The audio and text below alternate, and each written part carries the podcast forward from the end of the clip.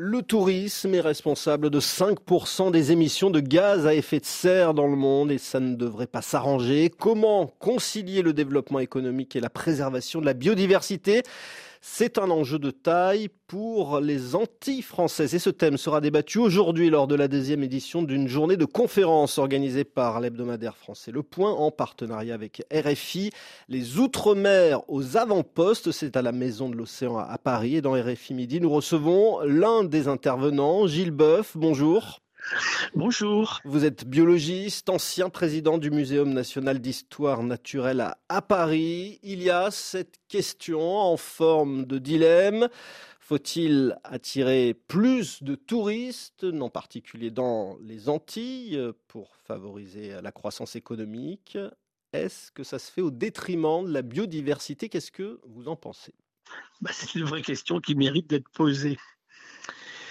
Vous savez, vous vous rappelez du prix Nobel d'Hélène Rorström il y a quelques années qui montrait que sur un bien général qui était le bien de tous, si on n'imitait pas l'accès au bien en question, ça finissait par sa destruction. C'était la tragédie des communs. Alors bien sûr, ce que je raconte n'est pas du tout spécifique euh, aux Antilles. Eh bien, il y a une chose qui est évidente, c'est que si le libre accès est laissé à l'infini, la démesure finit par amener à détruire euh, l'endroit que l'on veut protéger. Voilà. Ça, on ne peut pas, personne ne peut être contre ça. Hein. donc il faut, c'est comme on pêche, hein, il faut limiter l'accès à la ressource. Comment le fait-on? Ça, c'est la vraie question. Comment est-ce qu'aujourd'hui, effectivement, euh, moi je me rappelle des demandes sur des zones comme les Chesterfield, par exemple, sur des Antilles, mais c'est un archipel fabuleux, connu d'oiseaux du Pacifique Sud, euh, ou l'accès à l'Antarctique, c'est la même question. Et les Antilles aussi, quand on voit aujourd'hui l'état du corail euh, à la Martinique, il nous reste quoi Aller 1% du corail dans l'état initial pristine. Donc, comment fait-on pour effectivement développer une activité touristique hein, pour voir des, besoins. Les gens ont besoin de, recevoir pour effectivement faire, faire des revenus. Comment ce profit est-il construit euh, toute l'année, sur des périodes de l'année? Est-ce qu'on limite l'accès en fonction de la géographie, en fonction de l'époque de l'année? C'est des vraies questions qui méritent d'être posées, mais qui demandent de la science pour qu'on puisse y répondre de façon correcte. Hein. Et je rappelle que la science n'est pas une opinion. La, science, ce sont des faits. Alors précisément, qu'est-ce que, est-ce que vous avez des exemples de, dans l'histoire récente où le tourisme de masse a, gravement porté à la, atteinte à la biodiversité? J'ai pas vraiment travaillé là-dessus personnellement, mais j'ai vu par exemple des cas de, de croisières, c'est dans le Pacifique plus que dans les Antilles, où effectivement des bateaux à 5000 touristes qui débarquent sur un petit, sur un petit îlot où vous avez 500 habitants. Bon, ça, on a un exemple qu'on vit très fort, c'est l'île de Pâques en ce moment. Hein. On avait travaillé sur l'île de Pâques il y a quelques années et déterminé qu'elle pouvait accueillir environ 7000 touristes par an. On est à 100 000. Alors, je n'ai pas les chiffres précis, moi, pour les Antilles. Je sais quand même que mon ami, le maire de Sainte-Anne, Gare Saint-Martin, m'avait quand même dit que sur une petite commune comme ça, on accueillait des centaines de milliers de touristes chaque année. Donc, comment est-ce qu'on gère cela?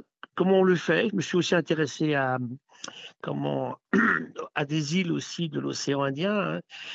Alors, Aujourd'hui, c'est clair. Hein. Donc, euh, on, augmente le nombre de vols, très bien, puisque les gens ont besoin de créer une activité touristique, très bien. Il y a une loi internationale qui fait que lorsqu'on augmente le nombre de vols, il faut aussi augmenter les structures pour accueillir ces touristes, jusqu'au moment où on fera l'hôtel de trop.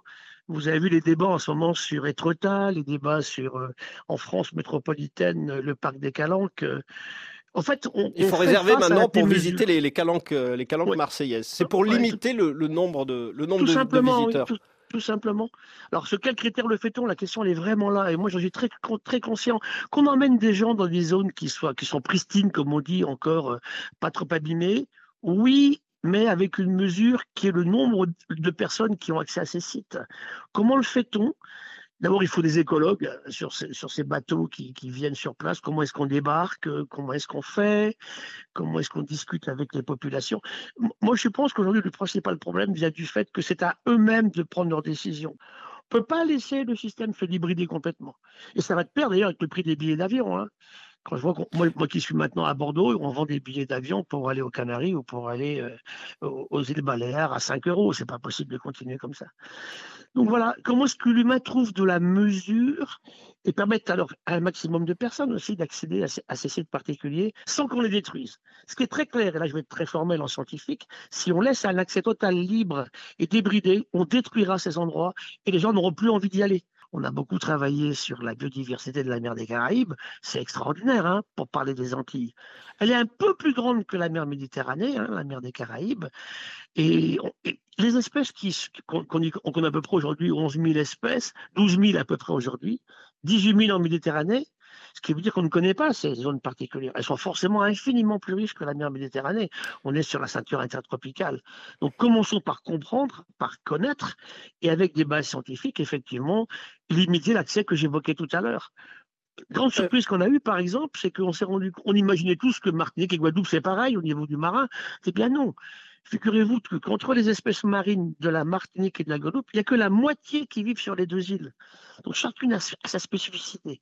C'est ce qu'il faut qu'on empêche d'être détruit par une activité touristique trop débridée et trop développée. Et ces espèces marines, elles ont en particulier un ennemi auquel on ne pense pas forcément, euh, les crèmes solaires.